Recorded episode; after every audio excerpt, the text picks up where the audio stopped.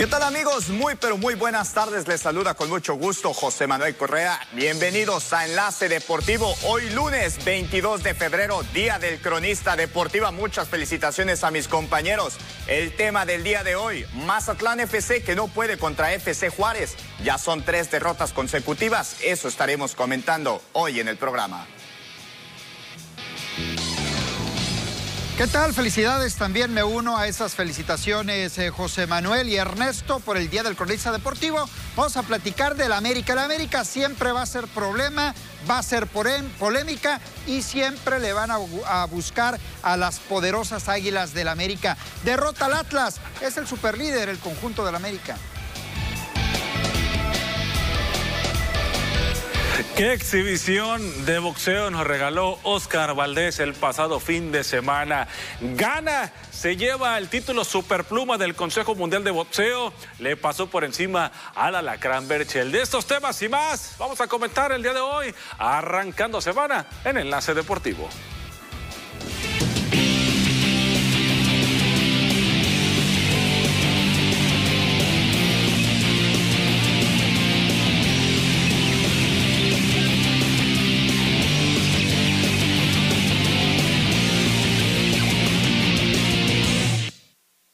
Bienvenidos, bienvenidos. Esto es Enlace Deportivo. El show deportivo de la televisión está por arrancar. Los saludo con mucho gusto. José Manuel Ernesto, reitero la felicitación por el Día del Cronista Deportivo y a lo que nos toca a trabajar, hablar del apasionante mundo del deporte. ¿Cómo están? Y arrancamos. Avisaid muy bien, ¿no? Listos para arrancar semana, efectivamente. Eh, pues eh, un día importante para los que gustamos del deporte y además estamos frente a una cámara o un micrófono, tener la oportunidad de compartirle al público, ¿no? Lo que, lo que resalta en nuestras opiniones y resultados también referente a lo que son los deportes a nivel local, nacional, internacional. Pues aquí, aquí estamos, ¿no? Y qué, qué mejor que festejarlo con la gente que nos está viendo. Reitero mis felicitaciones compañeros nuevamente. Mucha actividad que tuvimos el día de hoy. Eh, también, bueno, tendremos mucha actividad el día de hoy, lunes arrancando semana, pero también comentar lo que sucedió el fin de semana, Liga Mexicana del Fútbol. También tenemos, aparte de box, una exhibición espectacular. Eso y más temas estaremos comentando el día de hoy.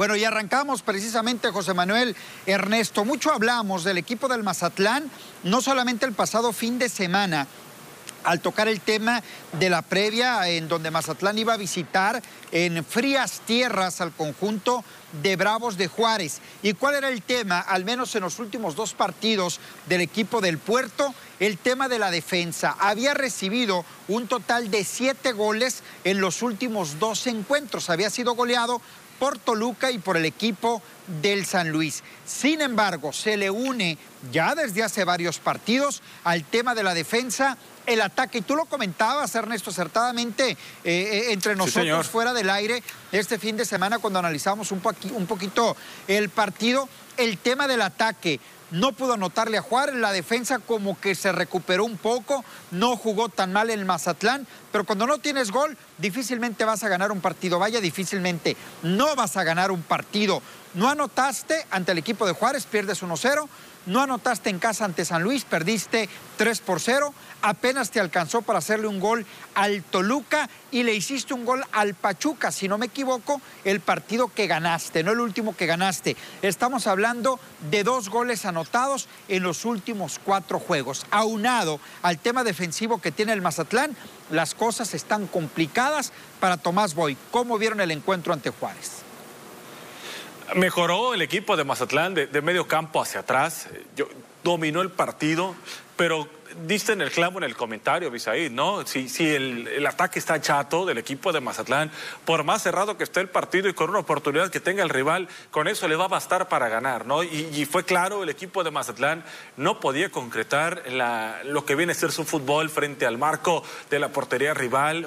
Un equipo que yo pensé que iba a sufrir un poquito más de visita allá en Juárez, pero al final de cuentas eh, se vio reflejado al frente, ¿no? Ni Aristeguieta, ni Camilo Zambeso eh, los dos hombres importantes para el equipo de Mazatlán eh, pues se metieron en un bache, ¿no? Vamos a ver con Michael Rangel que le, dan oportunidades de nuevamente de cambio, pero Mazatlán no puede anotar, ¿no? Entonces está, está dolorido en ese aspecto, en poderse eh, poner el balón de, lo que viene a ser la portería contraria, muy difícil, muy complicado y, sobre todo no voy a hablar de injusticias para el equipo, ¿no? Sino lo que está dejando de hacer la delantera para el conjunto local. Yo creo que en el tema de la defensa no se vio tan mal en el, en el último partido ante el conjunto de Juárez, pero adelante, caray, ¿no? Hay muchas oportunidades las que genera el equipo y no las logra concretar, ¿no? Fíjate, vimos y analizando un poco el juego de Mazatlán FC, creo que es obvio, tienes mucha generación, mucha idea de juego. Estuvimos viendo al Mono Zuna, que estuvo como un contención defensivo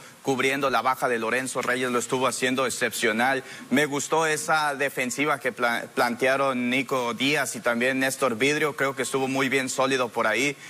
De los volantes ofensivos, mucha idea, mucha generación y creatividad de juego, mandando centros, siendo un poco más con idea, con lo que tiene que ser a buscar a ese nuevo, ya sea Fernando Aristeguieta o a Camilo Zambeso. Pierdes porque te falta la contundencia y porque FC Juárez estuvo oportuno y estuvo esperando y acechando aprovechó que hubo un error, un rebote, y ahí está Darío Lescano metiendo el gol que le dio la victoria y los tres puntos a FC Juárez. Fíjate, un poquito más adelante vamos a escuchar a Tomás Boy. Me iba a adelantar un poco a lo que dice Tomás Boy, pero mejor me voy a esperar ahorita que lo escuchemos. Vamos a ver las estadísticas que nos manda eh, producción, hablando precisamente de la contundencia. Vemos los remates a la portería, y es lo que platicabas Ernesto y José Manuel, el tema de la contundencia, ¿no? Hay que reconocer, yo sí vi ligera mejoría en, en Mazatlán, que también hay que decirlo. El rival no tiene mucha resistencia por lo que ha significado Juárez en el torneo, pero bueno, vamos a darle ese punto a favor al equipo de Mazatlán. 11 remates para el cuadro del puerto, solamente 5 para Juárez, remates al arco de esos 11 solamente fueron 3. Ahí la diferencia, vean el porcentaje de las veces que estás disparando a la portería, pero cuáles realmente van al arco. Poco disparó Juárez, pero dos fueron al marco y una de ellas fue gol. La posesión sí fue mejor de Juárez, 58% por 42 del Mazatlán. Muchas faltas, esto lo hemos hablado bastante del fútbol mexicano, un total de 34 faltas, son muchísimas tarjetas amarillas, fueron tres y pues veíamos el resto, ¿no? De la, de la actividad en cuanto a tarjetas rojas no hubo, los fueras de lugar cuatro y tres más para el Mazatlán y en los tiros de esquina solamente uno para el equipo del puerto. Odio las comparaciones, pero ayer tuvimos un partido de fútbol de la Premier League de Inglaterra entre el cuadro del Everton y el Manchester City, un partido que no se cortaba para nada con las faltas y nos venimos al fútbol mexicano y no es exclusivo del Mazatlán, porque en casi todos los partidos vimos cómo se corta, se corta y se corta por tantas faltas que se cometen. Más de 30 faltas es mucho, Ernesto, es mucho. Entonces, a trabajar en la contundencia, mejoró la defensa de Mazatlán, pero la delantera no aparece, Ernesto. Es, lo que, es lo que yo te comentaba, Bisaí, José Manuel y a la gente que está ahí en casa, ¿no? Vimos el resultado contra San Luis, ese 3 a 0, pero con un San Luis que tuvo las tres y las tres las metió, ¿no? En esa oportunidad. Y Mazatlán, a pesar de haber dominado el partido, simplemente al frente del equipo está chato, ¿no? Sabemos que son buenos delanteros, Aristeguieta, y en el caso de Camilo Zambeso, hay que ver qué tanto se puede consolidar Rangel al frente con este equipo, pero es una realidad, ¿no? O sea, cuatro partidos, dos goles solamente los que ha podido anotar el equipo de Mazatlán y más allá de eso delantera no puede llegar a alguien a concluir alguna jugada que termine precisamente en gol. Se te viene otro partido para este viernes ante el equipo de Querétaro, complicado, ¿no? El panorama contra Mazatlán. Yo lo platicaba aquí antes del juego contra San Luis. Son nueve puntos donde Mazatlán tendría la obligación de por lo menos sacar siete, ¿no? Ahorita se te fueron ya de los nueve, seis por completo, ¿no? Híjole, caray, muy, muy difícil para el equipo de Mazatlán, porque después de Querétaro todavía te faltan, ahora sí, equipos que están peleando por ser campeones. Y se te escapan puntos de manera importante, porque son equipos que todavía puedes competirles. No, no, no me van a venir a decir que Atlético San Luis tenía para poder vencer a Mazatlán FC, o que al menos fuera una goleada la que iba a presentar Mazatlán FC en ese partido. FC Juárez no dominó, estuvimos viendo que hubo ahí una ligera posesión de juego parte mayor por parte de FC Juárez, pero no fue dominante, no fue dominante. Hubo una destacada actuación por parte de Enrique Pablos, el guardameta de Juárez, lo estuvo haciendo muy bien. Me gustó mucho esa conexión que tuvo Giovanni Augusto con los delanteros y era lo que estábamos comentando. No hay esa conexión, esa química entre un volante ofensivo y también entre los dos delanteros que tienes. Ahora ya se prestó, pero la falta de contundencia es lo que te termina por matar. Si no tienes, por los errores puntuales, porque seamos sinceros, fue un rebote lo que te causó el gol y eso fue lo que finiticó el juego. Pero, pero más allá, yo creo que está dentro del margen, es un gol que te puedan anotar, sí, sí, sí, claro. Aquí es lo que deja hacer la, delantera, ¿no?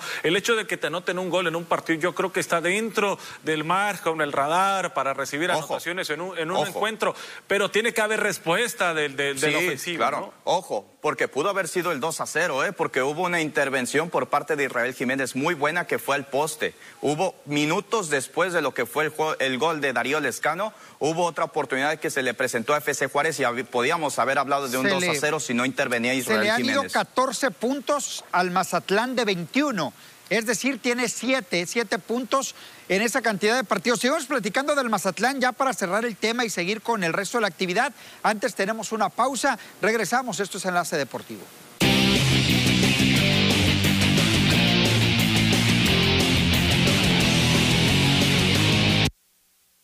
Vamos a escuchar a los entrenadores, vamos a escuchar a Tomás Boy y también a Luis Fernando Tena después de la victoria de Juárez 1 por 0. Esta derrota es, me parece muy injusta, porque el equipo hizo muchísimo para llevarse la victoria, hizo muy buen juego, trabajó muchísimo. No tengo ninguna queja al respecto. Ellos aprovecharon perfectamente la única jugada con mucha fortuna porque es un rebote ahí. Y tienen un delantero muy capaz que aprovechó perfectamente bien la, jugada. Pero Creo que oportunidades de gol hubo pocas, digamos parejas de cada lado y, y nosotros tuvimos la suerte o la puntería o la certeza de anotar nosotros tuvimos en nuestro portero Enrique Palos una gran actuación y eso fue muy importante. Y sí, este partido había que ganarlo como fuera, eran tres puntos vitales para nosotros. Llegamos a ocho puntos, tenemos un partido menos que los demás y estamos ahí posesionados y creciendo futbolísticamente, individual y colectivamente, que es lo...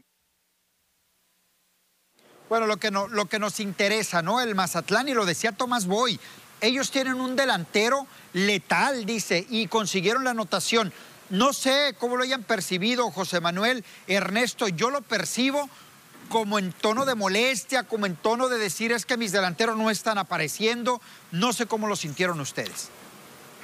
Es así, exactamente, molesto, ¿no? Tomás Boy sabe que, que se le están yendo los partidos por el tema o sea, ha, habido errores puntuales de los que ya hemos hablado en la zona de atrás, pero el hecho que no puedas anotar, Avisaid, o sea, ya suma 180 minutos sin poder meter gol, ni, de, ni en casa ni de visita, ante un rival donde fuiste superior contra Juárez, pero no lo pudiste reflejar con una sola anotación. Esa es la molestia de Tomás Boy. Está en lo cierto, yo creo, el técnico, es cierto, eh, la gerencia deportiva se va a ir por los resultados en cuestión de tomar una decisión en dado caso de que Tomás Boy no puede ganar el próximo viernes, ¿no? Porque sí hay que decirlo.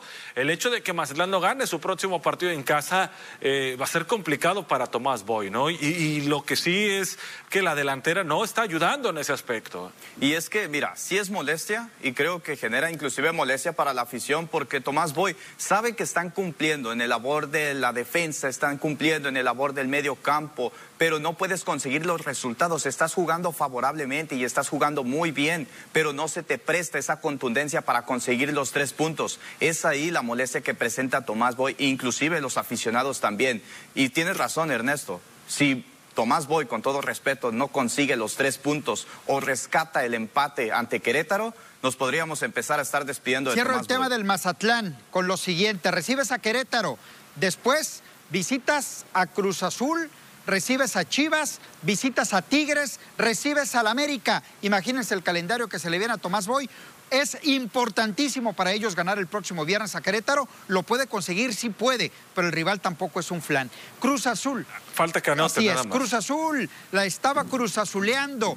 Para muchos, Ernesto y José Manuel, Sí. Cruz Azul es el que mejor juega en el torneo. ¿Ustedes creen lo mismo? ¿Ustedes apostarían por Cruz Azul? ¿Se terminó la malaria de la máquina? ¿Va a ser campeón ahora sí? Porque yo tengo una cosa clara. Puede llegar Cruz Azul a, la final, estar a un minuto de ganar el título, pero si no lo ganas, va a ser la misma para Cruz Azul. Sí. Mira, yo lo, yo lo comentaba y se lo repito nuevamente. Cruz Azul, claro que tiene plantel y siempre compite día con día y claro que es candidato al título. Pero cuando llega la hora de la hora, que es en la liguilla, cuando se te presentan las finales o los cuartos de final al, principio, ahí es cuando se complican un poco las cosas. ¿Por qué? Porque concentras un poco tus energías probablemente en este torneo regular, en demostrar tu poderío ofensivo. Pero cuando llegas a esa famosa liguilla, ahí es cuando tus jugadores están cansados, están agotados y ahí es cuando se le ve una cara muy diferente a Cruz Azul. Claro que es sorprendente, venciste al superlíder, al superlíder y lo hiciste desde los primeros minutos, desde el primer tiempo estábamos viviendo un muy buen juego, 2 a 2 terminaba el primer tiempo, llegaría la anotación al segundo tiempo y de la mano de Cabecita Rodríguez creo que encomendarían este juego y se llevarían otros tres puntos. Cinco victorias que tiene hasta el momento Cruz Azul y dos derrotas. Son buenos números que presenta hasta el momento Juan Reynoso. Más allá de lo que parecía la cruz azuleada, porque un empate no era tan malo por el rival que tenían enfrente en el caso de Toluca. Es cierto, ibas ganando 2 a 0. La capacidad de respuesta que tuvo Cruz Azul para volver a irse adelante en el partido, ¿no? Y que ya no anotara Toluca, porque había empatado por la ruta del penal el equipo de Toluca. Entonces, yo creo que eso destaco el equipo de la máquina, más allá de que lo habían empatado en un 2 a 0, tuvieron la capacidad de respuesta durante los 90 minutos para poder irse al frente. Vamos a ver estadísticas, Ernesto José Manuel, de lo que fue el partido entre Cruz Azul y el Toluca. Eso sí, hay que comentarlo. Fue un buen partido de fútbol con cinco goles, sensacional remates.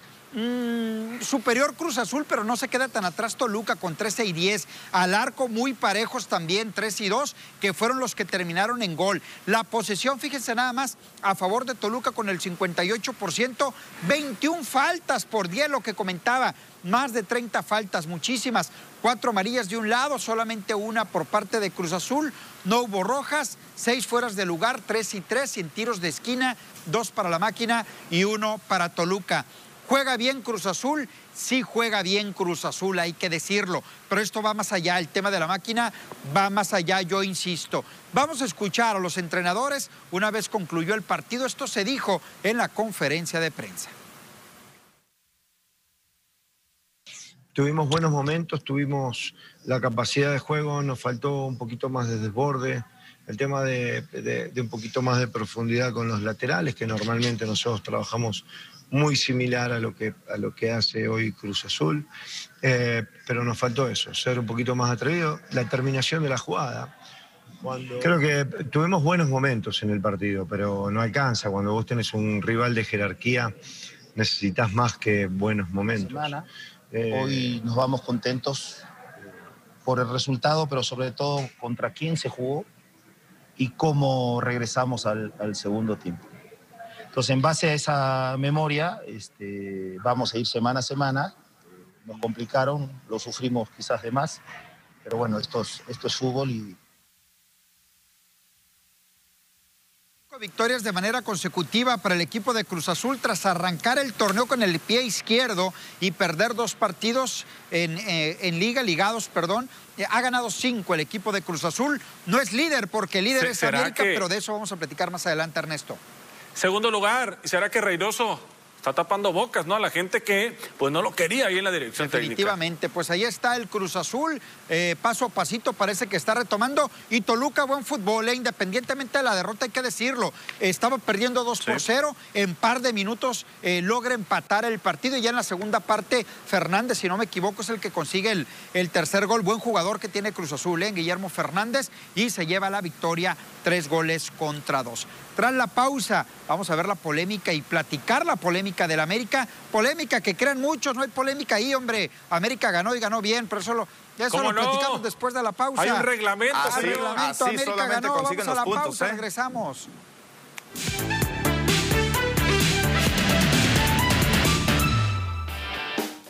La WWE siempre te puede sorprender y justo eso lograron el domingo en Elimination Chamber, evento del que Temis salió como nuevo campeón de la compañía y ahora todo apunta a que él será el protagonista de uno de los eventos estelares de WrestleMania, justamente cuando una hora antes estaba dando cachetadas con Bad Bunny. Entre la incertidumbre que rodea su futuro, Lionel Messi se da tiempo de romper récords, la que muchos aseguran que será su última temporada con el FC Barcelona de España. Ahora la Pulga se agenció la marca de más partidos disputados en la liga con el conjunto catalán. Messi ahora tiene 506 juegos con la camiseta blaugrana en competición liguera, desbaratando el empate que tenía con otra leyenda como lo es Xavi Hernández. El número uno del mundo, Novak Djokovic, conquistó su noveno abierto de Australia y su título número 18 de Grand Slam, al vencer al ruso Danil Medvedev en tres sets, 7-5, 6-2 y 6-2 en menos de dos horas este domingo en Melbourne. A sus 33 años, Djokovic se coloca así a dos títulos del récord de trofeos del Grand Slam que ostenta conjuntamente Roger Federer y Rafael Nadal. Medvedev, por su parte, pierde su segunda final en un grande después del US Open 2019.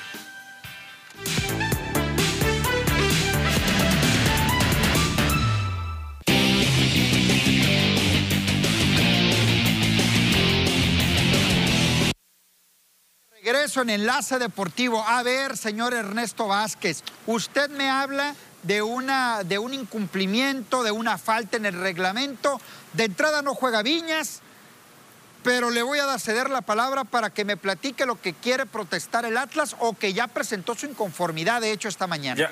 Ya, la, presentó. efectivamente. Y es que no es si jugó o no jugó, ¿eh? Para empezar, Abisaid, ahí lo que se alega o lo que está en la inconformidad no es si jugó o no jugó, es obvio que no jugó, ¿no? El caso es de que no lo registraron para lo que iba a ser el partido, ¿no? Ya al momento de no estar registrado el hecho de no estar registrado, un jugador no puede estar o parte del cuerpo técnico, si no estás registrado para ese partido, no puedes estar en la zona del terreno de juego, ya sea en la banca donde se marca, ¿no? Por parte del cuerpo arbitral o por parte de los comisarios, donde va a estar designada las bancas, no puedes estar en esa zona ni un jugador o parte del cuerpo técnico que no esté registrado. Al parecer, Federico Viña sale a calentar y después se coloca en la zona de la banca junto con sus compañeros, siendo que no estaba registrado el jugador del equipo de las Águilas del la América para ese compromiso. A lo mejor no es culpa del jugador, él no le avisaron que no estaba registrado, ¿no? A lo mejor el que lleva los trámites del equipo de las Águilas del la América en ese caso y también, pues no sé si, si los árbitros al no percatarse, lo que sí es cierto es que todo indica que a Federico Viñas antes de culminar el primer tiempo lo retiraron de ahí, de esa zona, para no causar algún problema, pero sí ya había estado ahí, ¿no? Mira, si me permite, sabes ahí, quiero dar mi opinión respecto a esto. Fue una muy buena victoria por parte del América y debo de reconocerlo, porque vencieron legalmente y legítimamente dos goles a cero a, Atlas, que Atlas les dio un poco de pelea. Hay que ser sinceros y hay que ser directos. Respecto a la alineación indebida, creo que sí puede haber alguna sanción, ya sea económica, pero creo que todavía hay no un dice económica el reglamento. No puede haber, nada. puede haber. El reglamento no dice sanción económica, el reglamento dice se le quita los puntos si el equipo que infligió con la regla termina como ganador, se le quita el, marcador y se le pone un 3 a 0 aquí, en contra. Es que ¿eh? aquí no me dejará mentir a Bisaida Ispuro, pero el jugador no tiene participación total no está, no está como apareciendo en, los sustitutos y está, está ahí usando el terreno de juego para calentar, pero no tiene actividad y no está registrado ni como sustituto, ni siquiera tiene participación en el juego. Ahí es lo que puede salvar y rescatar Yo le doy la siguiente lectura a esto, le doy la siguiente lectura. Eh, por un lado, Atlas alega eh, una alineación indebida. Para empezar, no hay ninguna alineación porque el jugador ni siquiera estuvo en la cancha, no jugó vaya, no jugó de entrada. Eso es el número uno.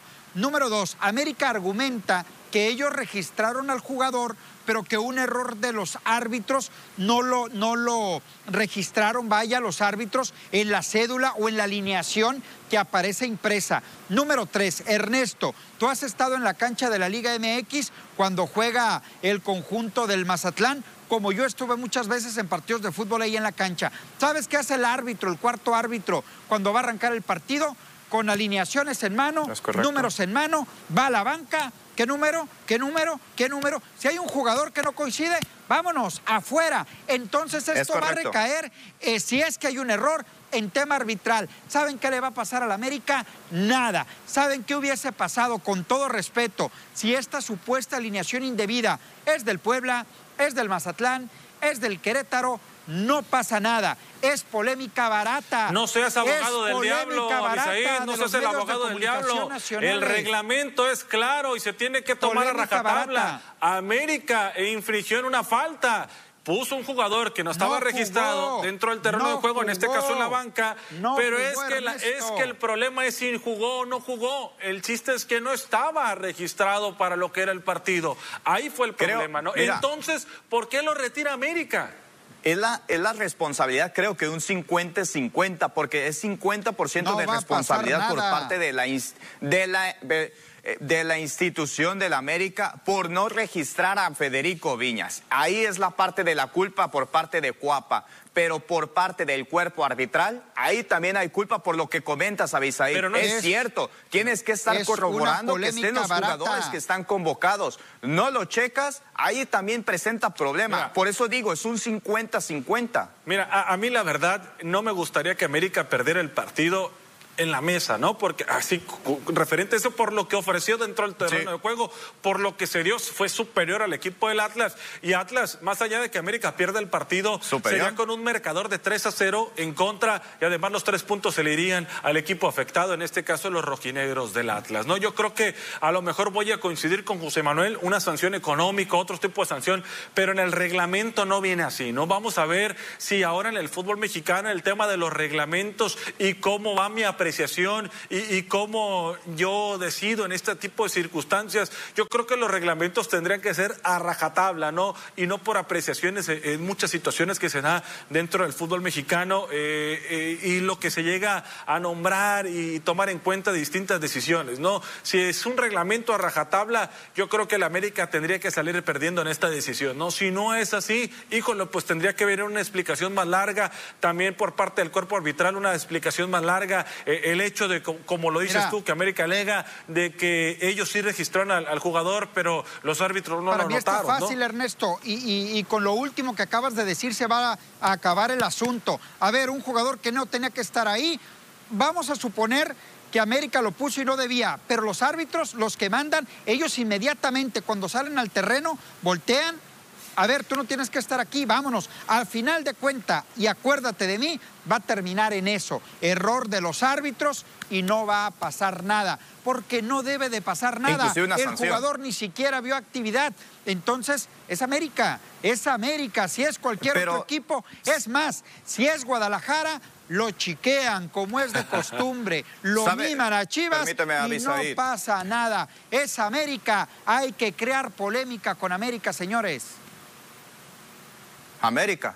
América, Abisaid. Bueno, está bien, yo respeto ese punto, que es el equipo más grande y que claro que genera polémica, pero Abisaid, Ahí el problema es que el jugador calienta y está usando el terreno de juego previo a lo que es el enfrentamiento. Es ahí donde existe esa polémica. Diego Coca ya se había dado cuenta de este error. Los utileros por parte de Atlas también se dieron cuenta de esto y ya sabían que había un, un problema. América se percató a tiempo y por eso antes de que se terminara el primer tiempo mandaron a Federico Viñas a un palco del Estadio Jalisco. Es ahí por eso que te digo, puede rescatárselo del América, pero todavía existe una polémica porque te pueden quitar los tres puntos. salen a calentar muchos o salen a calentar todos. Ya la cuestión es estar en el terreno de juego en banca, pero voy a lo mismo. Aquí el tema, acuérdense de mí, va a caer en el cuarto árbitro o simple y sencillamente esto no va a trascender porque la verdad no tiene por qué trascender. No pasa nada, no hay alineación indebida, jamás entra al terreno de juego el jugador, ahí va a quedar. Y acuérdense, acuérdense. Mira, para no entrar en polémica, vamos a ponerlo así. Ya estamos en polémica, José no, pero ya para salirnos un poco y si quieres hablamos mejor de lo que fue legal porque consiguió los tres puntos de manera legal el América, pero mira, con polémica, ya me parece Y ya me parece muy hablar trillado, de ya me parece muy robo trillado. más de, por parte de la América, alineación señores. indebida. Otro Vamos a hablar más. ¿De poquito del hablando, juego, hombre. No, no Vamos a hablar hablando. poquito del ¿Cómo que juego. de estoy? Vamos a hablar poquito Ya, del juego. No es el único caso que ha pasado, ¿eh? No es el único que le ha pasado a Cuapa. Ya ha pasado en la Liga MX y ya los han sancionado. Avisaí, tú no me dejarás mentir. Dorados de Sinaloa en la Copa MX los sancionaron y le dieron el resultado a Leones Negros en la, en la campaña de 2017 por alinear a jugadores de manera Pero jugó, indebida. ¿verdad? Pero Así jugó. de sencillo. Pero jugó. ¿Jugó? Así de ¿Jugó? fácil. No, Jugó, pero, pero les quitaron, el, Vamos les a hacer quitaron una la pausa. victoria. No, no, te está, te está No, yendo por no, otro no. lado. No están hablando si jugó o no jugó. Es que no lo registraron No para el nada. partido. Vamos a una pausa. Venimos para cerrar el tema de las Águilas del América y continuamos No con seas más. abogado del diablo, abogado de nadie. Estudié comunicación. Vamos a la pausa, regresamos.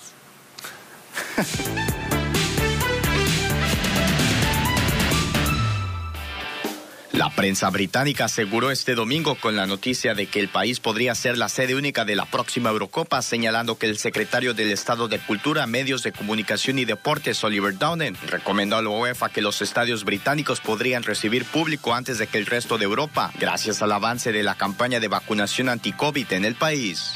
El Manchester City de Pep Guardiola está imparable con 18 victorias consecutivas en todos los torneos, 13 de ellas en la Premier League, en donde este domingo derrotaron por la mínima al Arsenal que cada vez ve más lejos las posiciones europeas. Al minuto 2 Raheem Sterling y sus escasos 1.70 metros le fueron suficientes para ganar un cabezazo en el área que puso el único gol del partido, lo que mantiene a los Citizen con 10 puntos de ventaja sobre Leicester, su más cercano perseguidor.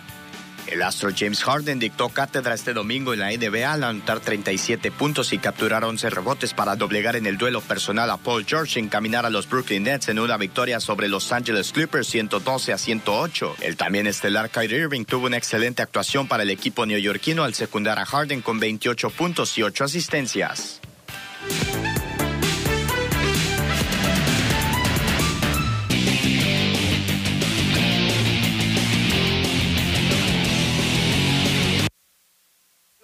Hablaron, al final del partido los técnicos Santiago Solari y Diego Coca, los escuchamos y hablamos brevemente de lo que fue el partido.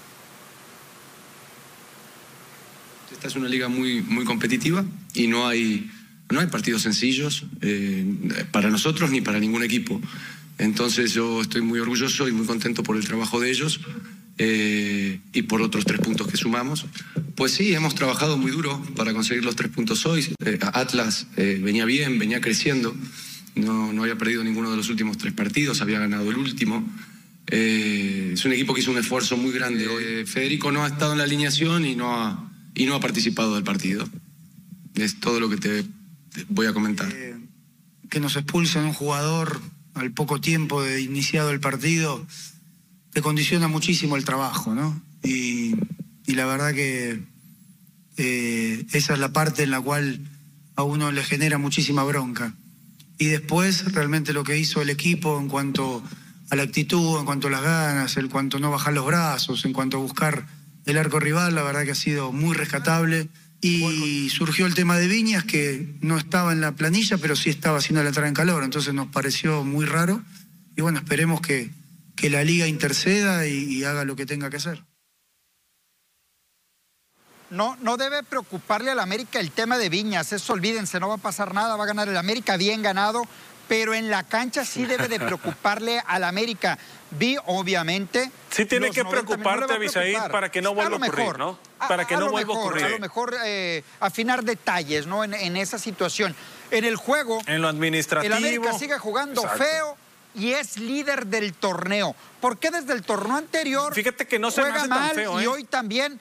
A lo mejor lo digo un poco con sarcasmo, Ernesto, porque todo el mundo dice desde el torneo pasado qué feo juega el América, qué feo juega el América, terminó los cuatro primeros del torneo pasado, hoy es superlíder. ¿Qué pasa entonces en el fútbol mexicano?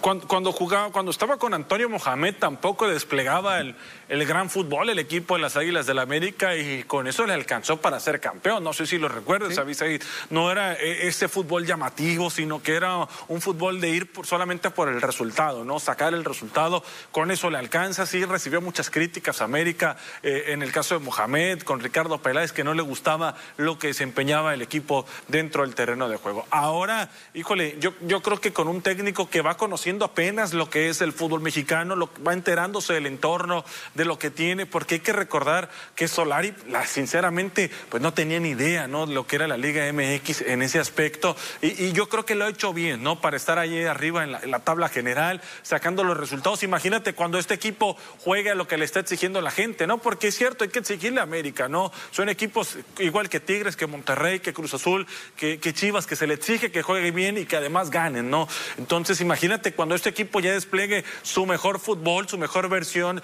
dentro del terreno de juego, va a ser uh, algo importante, interesante y un deleite verlo, ¿no?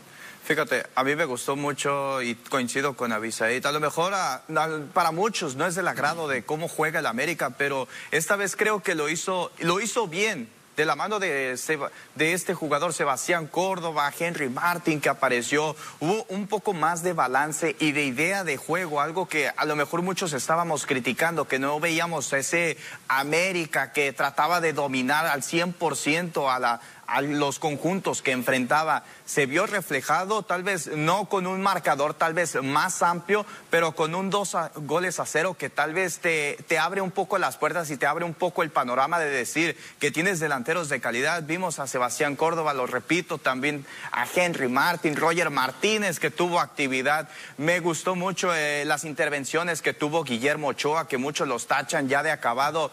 Ojo ahí, y lo sabrá Bisaída Ispuro hubo algunos errores de la defensa que incluso casi terminan en autogol. Atlas estuvo luchando, fue competitivo hasta cierto punto porque desde el minuto 20 ya jugaba con un jugador menos y pese a esas circunstancias ya no tienes mucha generación de idea porque te obligas a estar atrás y tu ataque va a ser un poco más limitado. Coincido en que fue un buen juego, la verdad, pero el mérito es para América que venció con autoridad y lo hizo bien consiguiendo esos tres puntos y es merecido su liderato hasta el momento. A la América únicamente le han hecho dos goles en siete partidos, ¿eh? A pesar de que la defensa no es sólida, a pesar de que Bruno Valdés no está, que ya estaría regresando, según se manejan algunas fuentes, en el próximo partido ante los Cholos de Tijuana. El sector defensivo a lo mejor no luce tan sólido, no porque haya recibido goles, por los jugadores que están ahí. Cáceres no es de lo mejor, Fuentes, para mi punto de vista, no tienen nada que hacer en América pero está sólida la defensa en el sentido de que solamente ha recibido dos goles ¿eh? en siete partidos y esto es muy bueno. Exactamente. Me parece que necesita desplegar un mejor fútbol de medio campo hacia adelante al América, crear situaciones de gol. Eh, no sé Solari por qué no va con Viñas, por qué no pone a Viñas con Martín. Eh, el caso de Roger Martínez sigue entrando de recambio, está intentando con Giovanni Dos Santos. Hay gente, me parece, pero no termina de de, convencer eh, al americanismo, el, Club América vaya desplegando un fútbol más espectacular. Aún así, América amanece hoy, desde hace dos jornadas ya, como líder del fútbol mexicano. Y está bien, ¿no? Lo que ha demostrado América para mí, eh, insisto, eh, le vamos a exigir y se le va a exigir a este conjunto, pero ahí está, ¿no? Con lo que tiene demostrando que le alcanza, ¿no? Hay situaciones que no nos gustan de Solar y coincido contigo, el caso de Viñas, pero mientras tenga los resultados en la mano, mientras tenga los puntos pues, cómo reclamarle, ¿no? A Santiago Definitivamente. Pues vamos a ver entonces qué pasa. América estaría enfrentando a Cholos de Tijuana el próximo fin de semana y dentro de unas tres semanitas lo vamos a tener en tierras sinaloenses, Ernesto, visitando al Mazatlán. Ya veremos. Hoy Chivas y Pachuca cierran la actividad de la jornada número 7. un Pachuca que no ha ganado y un Chivas que qué podemos esperar de ellos. A ver, José Manuel. A ver, Tapatío. Pues bueno, viendo Viendo las estadísticas, hemos visto que el conjunto de Pachuca no ha conseguido ninguna victoria y por parte de Guadalajara consiguió esa victoria de manera autoritaria contra el conjunto de León. Dos empates por parte de Pachuca, tres por parte de Guadalajara, cuatro derrotas a dos. Dos puntos para Pachuca y seis unidades para Guadalajara, dos goles a favor y nueve para Guadalajara, más contundencia por parte del equipo tapatío.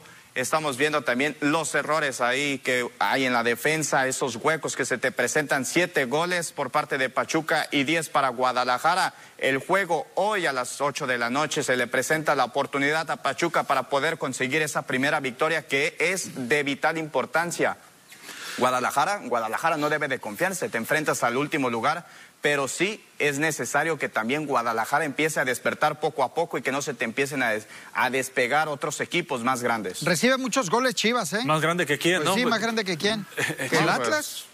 Y Más que Tecos y ¿no? Negros. Despegar. Más grande, de- ¿Quién- para- ¿Quiénes son que se te empiecen a despegar? Fíjate, tienes abajo a Necaxa, Pumas, Atlas y Pachuca, ¿no? Lo que busca el equipo de Chivas, obviamente, es sacando este resultado, te metes en zona de clasificación dentro de los primeros 12, ¿no? Y, el- y la cuestión de Pachuca, yo creo que, que- que hoy podría sacar el resultado sin demeritar a, a Guadalajara. Creo que podría sacar el resultado, insisto, para mí no es Sí, el equipo que sí, peor juega.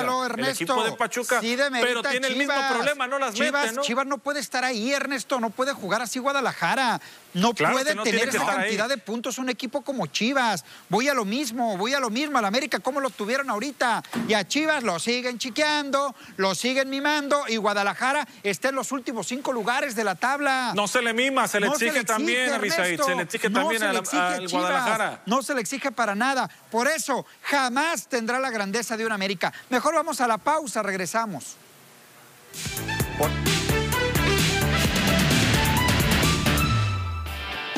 Los entrenamientos primaverales de 2021 traerán algunos momentos memorables en la forma de jugadores que se pondrán nuevos uniformes de ahora en adelante. Los azulejos de Toronto recibieron a su contratación más importante de la temporada muerta, el jardinero George Springer. Springer realizó una leve sesión de trabajo físico y estuvo en la jaula de bateo ajustando su bateo. Este se unió a Toronto como agente libre luego de siete temporadas con los Astros de Houston. El problema de nervio en la muñeca de Stephen Strasburg que puso fin a su participación en la temporada 2020 tras apenas cinco entradas se agravó cada vez que realizó un lanzamiento, reveló el propio abridor de los Nacionales de Washington. El jugador más valioso de la Serie Mundial en 2019 inició sus preparaciones para esta campaña mucho antes de lo normal, con sesiones leves para soltar el brazo el primero de noviembre, en lugar de empezar a mediados de diciembre y empezó a lanzar en el bullpen en enero antes de la fecha prevista de finales de ese mismo mes. Bye.